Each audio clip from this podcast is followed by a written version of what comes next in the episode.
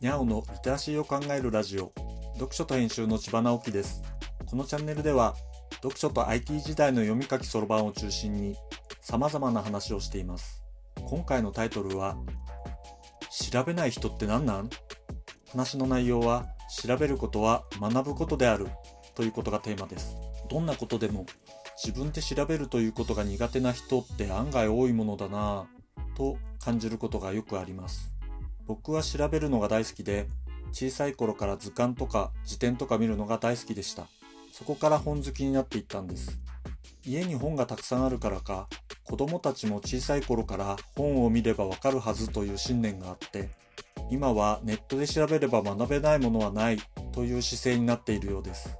だからそんなことは当たり前と思っていたんですがいろいろな人と付き合ってみるとどうもそうではないんですね。とても気になるのは調べるではなくて教わるという人が割と多いことです。教わるというのは他人のリソースをアテインするということでそれにはコストがかかるのが当然なんだけれど人にタダで教わって当然と思っている人は結構いませんか？これちょっと日頃あることで違う角度から見てみるとこんな風になります。電話で話すのが当たり前と思っている人結構いますよね。電話は他人の時間を拝借せざるを得ないツールです。他人の時間の価値は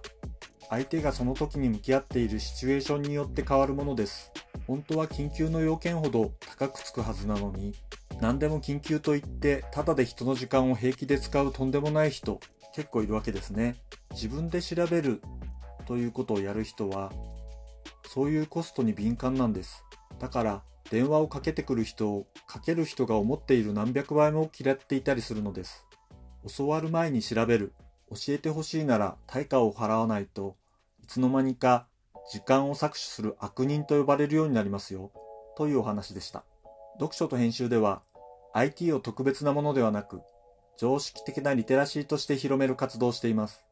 詳しい内容については概要欄のリンクからまたは読書と編集と検索して猫がトップページに出てくるホームページをご覧ください。ではまた。